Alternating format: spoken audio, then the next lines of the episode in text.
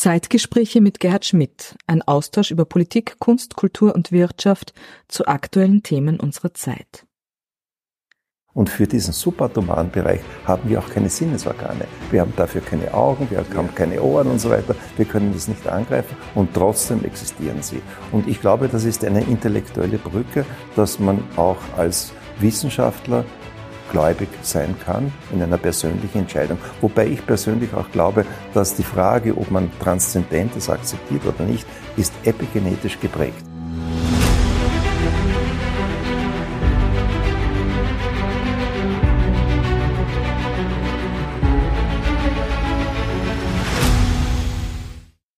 Meine sehr geehrten Damen und Herren, herzlich willkommen zu dieser Ausgabe der Zeitgespräche wieder hier aus der Wiener Urania und wie ich an dieser Stelle immer sage, dem Herzstück oder dem Flaggschiff der österreichischen Volksbildung. Mein heutiger Gast ist eine ganz besonders faszinierende Persönlichkeit. Er ist einer der führenden Ärzte unseres Landes, einer der führenden Wissenschaftler unseres Landes und er ist einer der führenden Theologen unseres Landes. Herzlich willkommen, Professor Dr. Dr. Johannes Huber. Schön, dass du bei mir bist heute. Danke für die Einladung und für die lieben Worte. Danke. Ja, lieber Herr Professor, deine Biografie ist ja ist ja wirklich äh, ist ja wirklich äh, faszinierend und beeindruckend. Mediziner, Theologe, äh, geboren in Bruck an der Leiter richtig, in richtig. Niederösterreich. Ja. Äh, du bist eine der führenden, einer der führenden Forscher äh, im Bereich Retortenbefruchtung, Pränataldiagnostik, Endokrinologie und so weiter.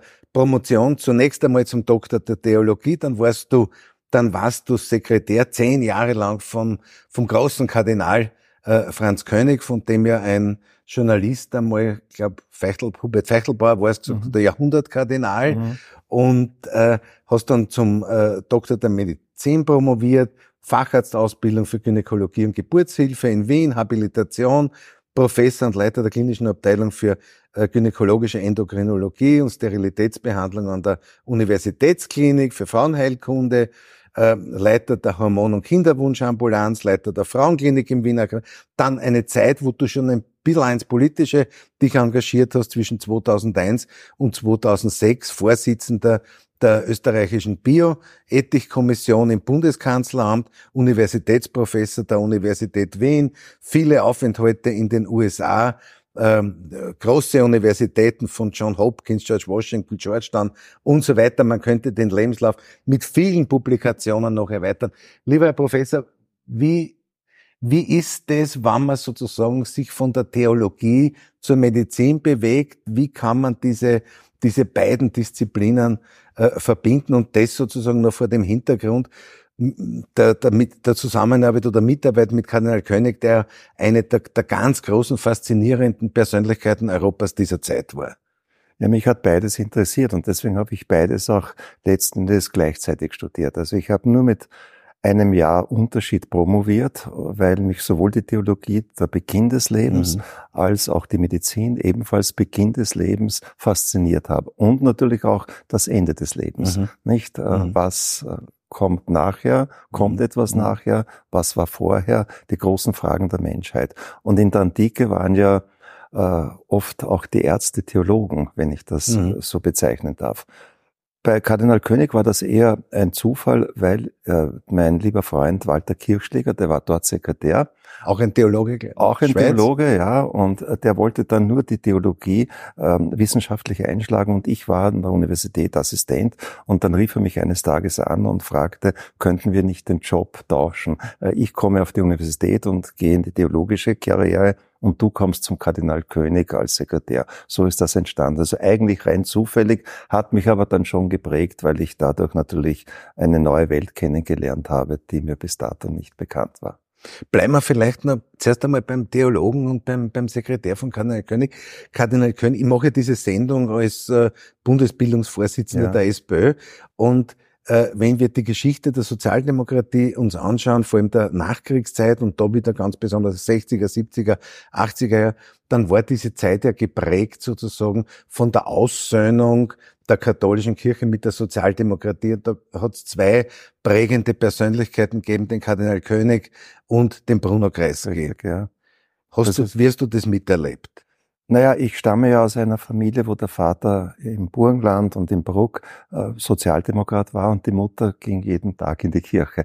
Und aus äh, dieser äh, Polarität äh, ist dann natürlich die große Zustimmung gekommen, dass man eigentlich, ja, das sind ja keine Gegensätze, man kann ja das beide auch beides gemeinsam sehen. Und das habe ich dann natürlich beim Kardinal König extrem erlebt. Und er war wirklich also beseelt von dem Gedanken. Und deswegen war auch einer seiner größten Taten, so hat das bezeichnet, der Besuch bei den Gewerkschaften. Ja, das war, äh, er war beseelt von dem Gedanken, also den gesellschaftlichen ja. Frieden zu etablieren und äh, den Gegensatz der Vergangenheit auszugleichen.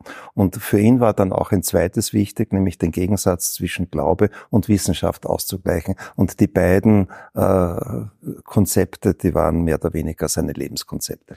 Der Kardinal König hat ja historisch gesehen auch betrieben, dass Priester nicht mehr in politische Funktionen gehen. Ne? Das ist richtig. Also sie sollen sich dort konzentrieren, wo also ihre Kompetenz ist, nicht, und sollen sich aus der Politik raushalten. Und ich glaube, das war auch eine sehr vernünftige Auffassung und Kreisky hat das auch geschätzt. Er ist jedes Jahr mhm. nach Weihnachten, zwischen Weihnachten und Neujahr ist er den Kardinal König besuchen gekommen und meine mhm. Aufgabe war es, ihn in Empfang zu nehmen ja. und hinauf zu begleiten. Und da war der äh, Reiter, der war damals der Chef äh, seines Kabinetts und der Hansi Mahr, das war der äh, ja. Pressesprecher. Und wie wir dann eines Tages da durch diese schönen Stiegen hinaufgegangen sind, hat äh, Kreisky plötzlich Halt gemacht, nicht? So, und dann hat er gesagt, lieber junger Freund zu mir, was wollen Sie denn einmal werden? Und da habe ich gesagt, na, so wie es ausschaut, äh, Arzt. Und dann hat er wieder 20 Sekunden nichts gesagt, so wie er das halt immer getan hat. Und dann hat er gemeint, also wenn Sie Arzt werden, dann müssen Sie das Gleiche tun, was einen guten Politiker auszeichnet. Und dann war wieder 20 Sekunden Pause und dann hat er gesagt, Sie müssen als guten Arzt, als guter Arzt, genauso wie als guter Politiker die Menschen lieben.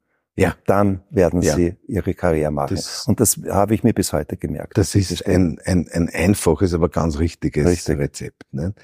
Jetzt beim Kardinal König, äh, Bruno Kreis Kardinal König, Kardinal König war ja auch bekannt, dass er eine Brückenfunktion nach Osteuropa ja. äh, wahrgenommen hat und da viele aus der vielleicht dann auch die Wahl des Papstes 1979 hervorgekommen ist. Hast du das als Mitarbeiter von ihm sozusagen hautnah miterlebt? Schon, das war eine Initiative von Johannes den 23. nicht, und Paul den 6. und die haben ihn mehr oder weniger animiert, den Kontakt zu den kommunistischen Ländern zu suchen. Und äh, dann bei der Papstwahl, wo Wojtyla gewählt wurde, war es ja so, dass äh, der Kardinal von Chicago einen Brief mhm. des damaligen Präsidenten mhm. äh, Amerikas mit hatte, man möge doch, wenn es geht, einen äh, Kardinal aus einem Ostblockstaat wählen, mhm. damit würde die ganze kommunistische Szene ins Wanken kommen. Mhm. Und äh, Herr König und auch der Kardinal von Chicago haben beim Konklave Lobbying betrieben und es ist tatsächlich der polnische Kardinal Papst geworden, also Wojtyla. Ja. Und der hat es aber dem König nicht gedankt, denn ja. für Wojtyla war König zu liberal, ja. zu progressiv und er hat ihn dann letzten Endes auch von seinen vatikanischen Ämtern mehr oder weniger entlastet und das hat König natürlich sehr getroffen. Es ist Ironie der Geschichte, ja. dass er einer, ja. ein Königsmacher war, jetzt ja. für den Papst, im weitesten Sinn des Wortes, und auf der anderen Seite dann keinen Dank dafür vom Betroffenen hatte. Es kommt in dieser Spieldokumentation über den Kardinal König, gibt es auch diese, diese Sequenz des, des Nichtgesprächs. Ja. Das ist richtig. Er hat dann auch nicht mehr vom Papst gesprochen, sondern vom Bischof von Rom. Ja, Interessante Variante des Wortes. Ja. Aber er war ein ganz ein großer und er hat viele Spuren hinterlassen. Und ich glaube, da kann man ja als Mitarbeiter auch viel mitnehmen. Naja, sicher. Also die Tatsache, dass man vorsichtig sein muss, andere zu verurteilen. Die Tatsache, ja. dass die Toleranz über das Dogma steht, nicht ein ganz ein wichtiger mhm, Punkt. Mhm, mhm. Also äh, die äh, Vereinbarkeit von Wissenschaft und Glaube, das waren schon mhm. also wirkliche mhm. Bereicherungen, abgesehen davon, dass ich natürlich äh, Dinge gesehen habe, die man sonst nicht sieht. Also wir waren beim äh, Herausgeber der New York Times eingeladen zum Abendessen, bei der Familie Kennedy, äh, bei den Nobelpreisträgern in Lindau, äh, mit mhm. der Familie Karajan war er engstens, dann das große Hochamt äh, mit Karajan in Petersdom und mit dem Papst. Ja. Also äh, man hat schon äh, aus einem aus einem äh, Buben aus Bruck an der Leiter ist dann äh, etwas geformt worden, wenn ich das so sagen darf. Und über die Frage, ob der König ein Papstkandidat war, muss geschwiegen werden. Naja, er war sicher ein Papstkandidat, aber er wollte es nicht. Also ja. er hat sich manche Dinge sehr zu Herzen genommen, obwohl das nicht so ausgeschaut mhm. hat, ist deswegen auch wöchentlich spazieren gegangen in den Wiener mhm. Wald, um sich ein bisschen ja. also, äh, zu entlasten ja. von diesem Stress. Und ich glaube, er hat intuitiv gewusst, dass diese Belastung in Rom, dass das für ihn möglicherweise zu viel war. Mhm. Also intellektuell wäre er zweifellos ein enormer guter Kandidat gewesen, aber er hat mhm. es äh, mhm. physiologisch dann, glaube ich, eher mhm. abgelehnt. Mhm. Jetzt hast du, äh, jetzt hast du als, Theolog, als Theologe hier gearbeitet und nebenbei äh, Medizin studiert. Wie kann man denn äh, sozusagen äh, als gläubiger Katholik, der man ja sozusagen auch der Transzendenz sozusagen äh, verbunden ist oder äh, wo die Transzendenz ein zentrales Element ist. Äh, wie kann man das mit Naturwissenschaften vereinen? Ich bin schon überzeugt, dass man es kann, aber Nein, ich frage jetzt einmal. Eine berechtigte Frage, ja? ist eine ja? berechtigte Frage. Wobei in der Antike ja man äh, die Schöpfung und die Theologie mehr oder weniger gemeinsam gesehen hat und auch noch mit Beginn der Neuzeit. Also Newton war ja zutiefst mhm. religiös mhm. letzten Endes, nicht? Hat sich mit der Kirchengeschichte mhm. beschäftigt. Und dann kam das 19. Jahrhundert und das 19. Jahrhundert hat natürlich einen Bruch zwischen Religion und Naturwissenschaft hervorgerufen. Darwin ist einseitig interpretiert worden, Newton wurde einseitig interpretiert, dann das große Erdbeben äh, in Lissabon 1755 äh, am 1. November, also am kirchlichen mhm. Feiertag. Also mhm. das hat alles natürlich eine äh, Relativität des mhm. Glaubens mhm. hervorgerufen. Und dann kam das 20. Jahrhundert mit der spekulativen mhm. Physik, nicht? Mhm. Mit äh, Dingen, die wir äh, berechnen können, aber von denen wir wissen, wir können sie nicht mehr verstehen. Ja. Und das hat dann wieder irgendwie eine andere Richtung eingeschlagen, in der wir momentan auch sehen, es gibt Dinge, zweifellos, die können wir berechnen, aber wir wissen, dass wir sie nie verstehen werden. Und auch die Hirnforscher sind der Überzeugung, dass das, was wir mit unserem Gehirn erkennen, nur ein ganz kleiner Teil äh, mhm. des, der Wirklichkeit ist. Das ist natürlich kein Gottesbeweis und das mhm. darf man auch mhm. dafür nicht verwenden, zeigt aber, dass es intellektuell intellektuell redlich ist, wenn jemand in einer persönlichen Glaubensentscheidung sich für etwas entscheidet, was man nicht angreifen und nicht wegtragen kann. Aber könnte es sein, ich frage das jetzt als Laie, dass die Schnittstelle zwischen Transzendenz und Naturwissenschaften im Prinzip der Unendlichkeit liegt? Das ist völlig richtig. Die Ewigkeit ja. wurde ja lange Zeit also äh, spekulativ in Frage gestellt, aber es gibt eine Ewigkeit. Das sagen ja die Physiker und äh, die Ewigkeit ist so etwas wie das Transzendente, genauso die Zeitlosigkeit, nicht? Äh, dass die Zeit eigentlich interessant ist, ja einer der letzten Briefe, die Einstein geschrieben hat an die Angehörigen seines besten Freundes Bessot, der ist mhm. einen Monat vor ihm mhm. gestorben mhm. und er hat den Angehörigen geschrieben, also seid nicht traurig quasi so in dem Sinn, denn die Vergangenheit, die Zeit, die Gegenwart und die Zukunft ist nichts anderes als eine Einbildung mhm. unseres Gehirns. Also Aha. die Zeit gibt es ja. eigentlich gar nicht, ja. war ja. Einsteins Wort, nicht? Und äh, das alles ist natürlich, das muss man dazu sagen, kein Gottesbeweis, aber es macht es redlich, wenn jemand sagt, da gibt es tatsächlich Dinge und dort siedle ich meinen Schöpfer oder wie auch immer an. Jetzt kann man, lieber Herr Professor, jetzt kann man natürlich sagen, das 19. Jahrhundert, das 20. Jahrhundert, das 20. Jahrhundert mit allen den, den furchtbaren historischen äh, Begebenheiten, äh, dem, dem, äh, dem äh, Nationalsozialismus, den Faschismen des 20. Jahrhunderts. Aber es war, wenn man diese, diese autoritären Zeiten auslässt, es war eine Zeit auch der Aufklärung. Absolut. Der zunehmenden Aufklärung, der wachsenden Aufklärung. Absolut. Äh, wie kann ich denn äh, ein Glaubensbekenntnis mit dem Prinzip der Aufklärung in Verbindung bringen? Die Aufklärung ist wichtig für die Welt, wo also Raum und Zeit herrschen, nämlich wo man die Dinge angreifen kann und wo man mehr oder weniger in einer Entwicklung ist, nicht? Es gibt allerdings auch andere Welten, nämlich mhm. wo es keine Zeit gibt und wo mhm. nichts zum mhm. Angreifen gibt. Der subatomare Bereich, könnte ja. man fast sagen. Ja. Und in diesem Bereich äh, herrschen völlig andere Gesetze, wie wir sie hier haben, wie mhm. auch die mhm. Wissenschaft mhm. sie erkennen kann, denn die Wissenschaft ist ja letzten Endes auch limitiert. Und daher, ich wiederhole mich, ist es intellektuell redlich zu sagen, es gibt eine andere Dimension unseres Daseins. Ja. Die gibt es ja auch physikalisch, selbst physikalisch gibt es die im subatomaren subatomaren Bereich, nicht? Photonen, Neutronen etc., ja. nicht? Ja. Können Partikel sein, können Wellen sein, wie auch immer. Äh, aber äh, im makroskopischen Bereich, da muss die Wissenschaft arbeiten. Im subatomaren Bereich kann die Wissenschaft auch noch einen Kommentar abgeben, mhm. aber verstehen tun wir die Dinge nicht. Und für diesen subatomaren Bereich haben wir auch keine Sinnesorgane. Wir haben dafür keine Augen, wir haben ja. keine Ohren ja. und so weiter. Wir können es nicht angreifen und trotzdem existieren sie. Und ich glaube, das ist eine intellektuelle Brücke, dass man auch als Wissenschaftler gläubig sein kann in einer persönlichen Entscheidung. Wobei ich persönlich auch glaube, dass die Frage, ob man Transzendentes akzeptiert oder nicht, ist epigenetisch geprägt. Mhm. Ich durfte mit dem mhm. äh, Walter Diering, das war mhm. der Sohn mhm. von Professor mhm. Diering, mhm. Mitglied des äh, Wiener Kreises, ja. Mitbegründer, ja. Ikone des sozialdemokratischen ja. Wiens, nicht, durfte ich ein Buch schreiben. Und da haben wir die Meinung vertreten, ob jemand das Transzendente akzeptiert oder nicht, ist eine Frage der epigenetischen Prägung. Mhm. Gerade mhm. im Schulsystem, wo mhm. du ja bist, weißt du, mhm. es gibt Prägemomente und in diesen ja. Prägemomenten wird imprägniert. Und ja, mit dieser Imprägnierung geht man mehr oder weniger an durchs Leben. Und ob man religiös musikalisch ist oder nicht musikalisch ist. Das ist eine Folge solcher Imprägnierungen. Es hat ein, ein, ein lieber Freund von mir, der auch schon viele Bücher geschrieben hat, Andi Salcher, ja. der hat einmal ein Buch geschrieben, Meine letzte Stunde. Und ja. er meinte, er ist ein Bildungsexperte, das haben dann manche geglaubt, es geht um die letzte Schulstunde, es war aber die letzte Lebensstunde gemeint, ja. ja.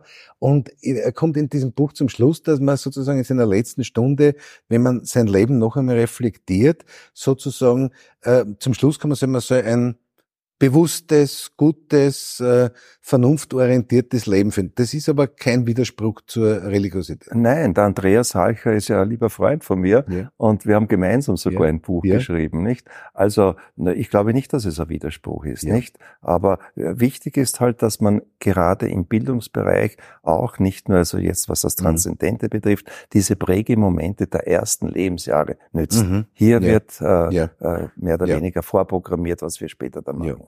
Lieber Professor, du kommst dann zur Medizin. Äh, du hast die Ausbildung, früher hätte man gesagt Frauenarzt, heute sagt man Facharzt für Gynäkologie mit allen möglichen Schwerpunktsetzungen. Mhm. Als du äh, das fertig studiert gehabt hast, der, äh, was waren denn da sozusagen deine, deine Meilensteine oder was hast du dir da vorgenommen, in welche Richtung du deine ärztliche Tätigkeit anlegen möchtest? Schau, überlegen wir uns, wie vermehren sich die Fische. Die leben irgendwo einen Laich ab und geben dann mhm. den männlichen Artgenossen die ja. Möglichkeit, im Vorbeigleiten eine Spermawolke dort zu detonieren. Ja. Also unerotischer ja. kann das große Werk der Fortpflanzung nicht stattfinden. Und dann vor in etwa 230 Millionen Jahren hat Mutter Natur gesagt, das machen wir anders. Wir werden die Weitergabe des Lebens von außen, auch bei den Reptilien und den Vögeln, in das Innere eines Lebewesens legen. Und dieses Lebewesen sollte später den Namen Eva bekommen. Und das ja. änderte dramatisch alles, denn damit musste das Kreislaufsystem umgestellt werden, das Immunsystem, der Stoffwechsel und damit ist die frauenspezifische Medizin entstanden. Aber die Eva ist natürlich auch nur ein Symbol, ne? Ist nur Symbol natürlich, ja, ja. ja. Also das Mameozän, nicht? Ja. Also das Zeitalter der endokrinen Innenpolitik könnte man das auch sagen, nicht? Und äh, das hat mich immer fasziniert. Also und das Wunderwerk Frau, nicht? Ja. Das, du hast ein Buch dazu geschrieben. Ja, dass das einen Mann fasziniert, ist vielleicht also nicht ja. ähm, sofort verständlich, aber es ist unglaublich nicht, was die Evolution, wie viel Gedanken und wie viele Pläne sie da hineingesteckt hat, damit die Weitergabe des Lebens von außen in das Innere gelegt wird. Und das ist die frauenspezifische Medizin und die hat mich immer fasziniert und das lässt mich auch bis heute nicht los. Du bist ja nicht nur ein gefragter Autor, sondern auch ein gefragter Vortragender zu allen Themen, die mit Anti-Aging und Hormonen zu tun haben. Wie bist du da dazu äh, gekommen? Na, weil natürlich äh, endokrine Innenpolitik, ja. die Hormone, eine enorme Rolle ja. spielen, nicht auch vor allem im weiblichen Körper. Man muss sich vorstellen, die Frau hat drei große Hormonsysteme, der Mann hat nur ein einziges Hormonsystem. Beim Mann kommt das Testosteron raus aus dem Boden wie das Wasser aus dem Gartenschlauch. Mhm. Bei der mhm. Frau fluktuiert mhm. das nicht. Also die Frau ist eine hochwertige Schweizer Markenuhr diesbezüglich, ja. wenn ich den Vergleich machen darf, während das Hormonsystem des Mannes eher eine einfache einer Swatch entspricht nicht? Also ja. äh, die Endokrinologie ist letzten Endes ein Pfeiler der frauenspezifischen Medizin. Und deswegen ist es natürlich auch für die Gynäkologie ganz wichtig gewesen. Und diese Hormone sind für die Reproduktion, für die Erhaltung der Art wichtig. Und mhm. die Natur sieht die Erhaltung der Art für so wichtig an, dass sie natürlich auch die Gesundheit, die Langlebigkeit mhm. und die Jugendlichkeit ja. mit dieser Lebensphase ja. verbindet. Und das ist der Grund, warum die Hormone auch so etwas wie einen alterspräventiven Effekt haben können, sagen wir so. Und da warst du ja einer der führenden Forscher in Österreich, der sich mit dieser Thematik äh, beschäftigt hat. Ja, wir sind damals ja. natürlich bis zu einem gewissen Grad auch, auch ausgelacht und ironisiert ja. worden. Ne? Heute sieht man ganz gezielt, also dass wir noch einen hohen Nachholbedarf haben, den Unterschied zwischen Mann und Frau in der Medizin, mhm. diese mhm. Gender-Unterschiedlichkeit zu erkennen und auch mhm. umzusetzen. Mhm. Frauen brauchen zum Beispiel ganz andere Dosen für manche Medikamente mhm. als Männer. Äh, Frauen mhm. äh, metabolisieren auch manche Stoffe völlig anders, nicht? Frauen haben äh, ein anderes, völlig anderes Immunsystem als die Männer. Also das zu erkennen und auch in die Klinik zu implementieren, das ist meines Erachtens nach ganz, mhm. ganz wichtig. Mhm. Du warst ja auch viele Jahre Vorsitzender der österreichischen Bioethikkommission ja. und dort ist ja das Thema Reproduktionsmedizin ein sehr großes Thema, mit dem sich die Kommission viele, viele Jahre so beschäftigt. Nicht? Wo siehst denn du da die Grenzen? Also das, was die Natur uns vorgibt, gell, das ist immer gut. Mhm. Zu sehr spaßen äh, mit mhm. der Natur, so mhm. hat Goethe das gesagt, ja. soll man nicht. Ne? Ja, ja, da kommt dann das dicke Ende. Äh, wobei äh, ich eine etwas andere Ansie äh, Interpretation der Bioethikkommission hatte, nämlich meiner Ansicht nach ist sie nicht eine Kommission, die über äh, moralisch gut und moralisch schlecht entscheiden soll. Das ist nicht ihre Kompetenz, sondern sie soll die verschiedenen Meinungen in der Bevölkerung zusammen zusammenfassen und dann letzten Endes der Bevölkerung auch mit Voten präsentieren. Also ich sehe sie eher als demokratische Institution mhm. der Aufklärung, mhm. der Information mhm. und auch der Wertung mhm. und nicht als äh, eine Kommission, die abstimmt, ob etwas moralisch gut ja, oder ja, nicht ist. Gell? Ja, ja. Also ein Expertengremium. Ein Expertengremium, ja. nicht, äh, das äh, die Bevölkerung zu informieren hat und auch die mhm. Regierung zu informieren hat, das aber nicht also die, den Mut hat oder haben soll mhm. zu sagen, wir entscheiden, was ethisch richtig ist. Jetzt ist so ein prominenter Arzt Arzt wie du hat natürlich viele Kanäle der Kommunikation, ob das über Fernsehen, Radio, über Publikationen, Zeitungsartikel etc. Und äh, da ist natürlich äh, da ist natürlich auch viel Verantwortung. Jetzt hast du vielen Menschen Hoffnung mitgegeben, ja. Äh, und der Mensch ist wahrscheinlich mit der Frage immer wieder beschäftigt, kann ich sozusagen oder kann man mein Leben verlängern? Und äh, du hast dir da eine sehr positive Perspektive gezeichnet. Naja, es geht in erster Linie darum, dass man äh, mit 70 Jahren nicht im Rollstuhl sitzt, mhm. weil man mhm. keine mhm äh, mhm. Knochen mehr hat, dass man nicht mhm. fünf Bypass-Operationen über sich mhm. ergehen lassen mhm. musste und dass man auch mit 80 noch Kreuzworträtseln auflösen ja. kann, wenn einem ja. danach ist. Gell? Ja. Und wenn man dadurch das Leben dann noch um 10, um 20 gute Jahre verlängert, dann ist ja das letzten Endes nichts Böses, nicht? Dann ist ja das akzeptabel. Wobei natürlich man schon sagen muss, in Silicon Valley und auch in anderen Zentren mhm. unserer Welt, da wird intensivst geforscht, an Nacktmullen zum Beispiel, intensivst geforscht, das Leben wirklich dramatisch zu prolongieren. Und ob mhm. das äh, äh, gesellschaftlich haltbar ist, das ist natürlich eine andere Frage. Aber wir stehen da möglicherweise vor einer Zeitenwende. Aber technisch wird's äh, Technisch ist es insofern möglich, weil natürlich unser Körper äh, eine große Rechenaufgabe ist, ja. nicht? Und bis dato hat äh, unser Gehirn nicht ausgereicht, diese Rechenaufgabe zu durchschauen. Allerdings mit Hilfe mhm. der künstlichen Intelligenz und mhm. auch mit Hilfe ganz neuer äh, Methoden, dass man einen digitalen Zwilling zum Beispiel von sich virtuell ja. herstellt. Ich wollte kann. die Frage der Zukunft Medizin, ja, ja. aber darf ich es vielleicht gleich einbringen? Ja, Wo ja. siehst du da die, die Zukunftslinie? Ja, die Zukunftslinie wird sicher darin sein, dass man die immer wieder auch betonte künstliche mhm. Intelligenz dafür verwenden wird. Mhm. Nicht das ist ja heute schon ein wichtiges Thema, dass man zum Beispiel das Melanom, das ist der mhm, Hautkrebs, mhm, kann man mit der künstlichen Intelligenz möglicherweise sogar besser erkennen, mhm. als wenn 20 Professoren mhm. zusammensitzen, mhm. nicht? Mhm. Die Operation am Roboter, nicht ein unwichtiger Punkt, nicht? Wird möglicherweise auch die künstliche Intelligenz übernehmen. Wobei das natürlich auch noch die Frage beinhaltet, wer übernimmt dann die Letztverantwortung? Ja. Ist es der Operateur ja. oder ist es die künstliche Intelligenz? Ja. Wenn man diese Methode praktiziert mhm. und die wird kommen, dann mhm. hat man natürlich eine enorme Lernkurve.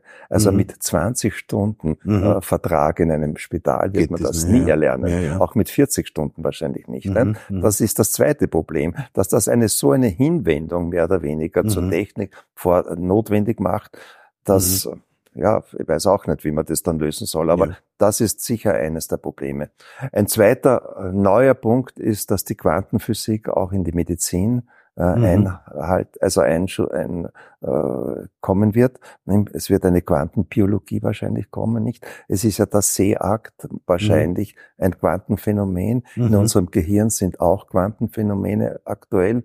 Und äh, auf der anderen Seite ist letzten Endes auch der Beginn des Lebens, nicht? Äh, die Photosynthese mhm. ist ein Quantenphänomen. Mhm. Licht mhm. wird umgewandelt, mhm. Lichtquanten mhm. wird umgewandelt in Materie.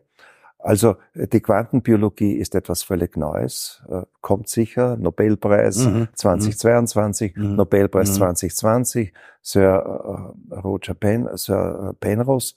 Also künstliche Intelligenz, Quantenbiologie und natürlich die Möglichkeit, das Leben tatsächlich zu prolongieren, mhm. und zwar in dramatischer Weise. Mhm. Das halte ich für die drei großen Schwerpunkte. Sag, du hast einmal gesprochen von diesem virtuellen Klon, den man therapeutisch irgendwie einsetzt. Das ist richtig. Ist das? Das, das? ist ein, ein digitaler Zwilling. Man kann also von sich selbst mehr mhm. oder weniger mhm. äh, ein, einen elektronischen Double machen. Und das ist ja schon gelungen, und zwar bei Viren. Mhm. Also bei Covid, in der Covid-Forschung hat man ja Viren in einem mhm. digitalen Zwilling schon herstellen können mhm. und mhm. konnte dann äh, eventuell sogar sehen, ob dadurch äh, bei einer Mutation das Virus aggressiver oder weniger aggressiv mhm, ist, nicht? Mhm. Und ähnlich äh, könnte man natürlich auch beim Homo sapiens, also bei mhm, unserem Körper, einen analogen Körper herstellen und dann untersuchen, wie wirkt dieses Medikament oder wie könnte man äh, das Problem optimieren. Der Vorteil wäre natürlich, dass man sich damit also die Tierversuche erspart, ja, ja, ja, die ja ohne dies ein großes ja, ja. Problem sind. Ja. Äh, aber natürlich hat das viele ethische Probleme auch. Natürlich, das ist keine Frage. Das beginnt von der Berufswahl und geht bis zur Partnerwahl. Nicht? Ja, ja, ja, ja. Und vor Jahren war der Noah Harari in Wien glaube bei der Wirtschaftskammer und hat einen Vortrag gehalten und der hat äh, auch davon äh, gesprochen, dass mit Rahmen eines äh, der künstlichen Intelligenz man später auch äh, voraussagen könnte, ob jemand zusammenpasst, nicht? Mhm. Und er mhm. hat mhm. gemeint, ein bisschen provokativ, mhm. man sollte sich doch eher prüfen lassen, bevor man dann Kinder in die Welt setzt. Und nach zwei Jahren ist also wieder ja. einen Weltkrieg, einen Atomkrieg ja, mehr oder ja, weniger beginnt. Also alles Probleme, nicht? Also der, die Freiheit, einen Irrtum zu begehen, nicht? Ja. Die wird dadurch natürlich in Frage gestellt. Du hast einmal bei einem Vortrag äh, die Vision gezeigt, dass man beim Security-Check am Flughafen gleich sozusagen eine medizinische Untersuchung dabei haben wird. Ne? Naja, das ist gar nicht mehr so ja. eine Zukunftsperspektive. Ja. Es gibt jetzt zum Beispiel schon Arbeiten, die zeigen, dass durch die Stimmerkennung man den ja. Diabetes diagnostizieren kann durch die Stimmerkennung. Okay. Und es ist nicht nur die Gesichtserkennung, ja. es ist auch die Gangerkennung, wie mhm. man geht, mhm. mhm. und auch die Stimmerkennung. Mhm. mhm. Und äh, wenn man sich überlegt, wie also das vegetative Nervensystem letzten Endes in unserem Gesicht mhm.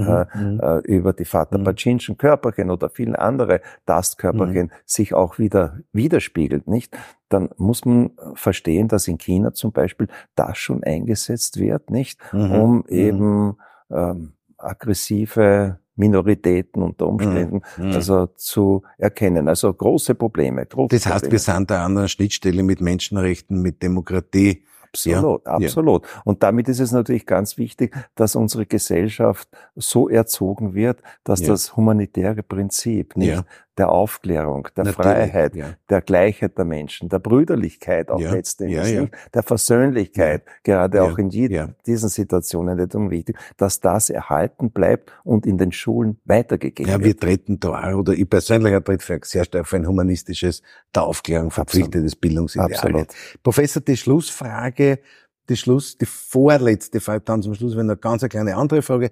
Die, Schlu die, die, die letzte große Frage ist, wenn du sozusagen der Politik äh, etwas ausrichten möchtest, vor allem im Sozialbereich, Gesundheitsbereich, äh, was wäre das aus ärztlicher oder aus deiner prominenten ärztlichen Sicht? Dass es unter Umständen ein elftes Gebot gibt. Das hat der Professor Burger, glaube ich, einmal mhm. publiziert, ein Philosoph. Und dieses elfte Gebot heißt, du sollst auch versöhnlich sein. Ja.